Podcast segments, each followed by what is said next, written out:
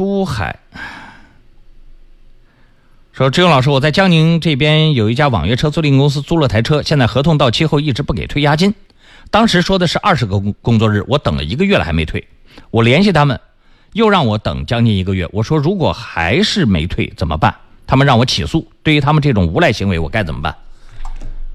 这这个社会对付无赖不不就是通过法院来对付的吗？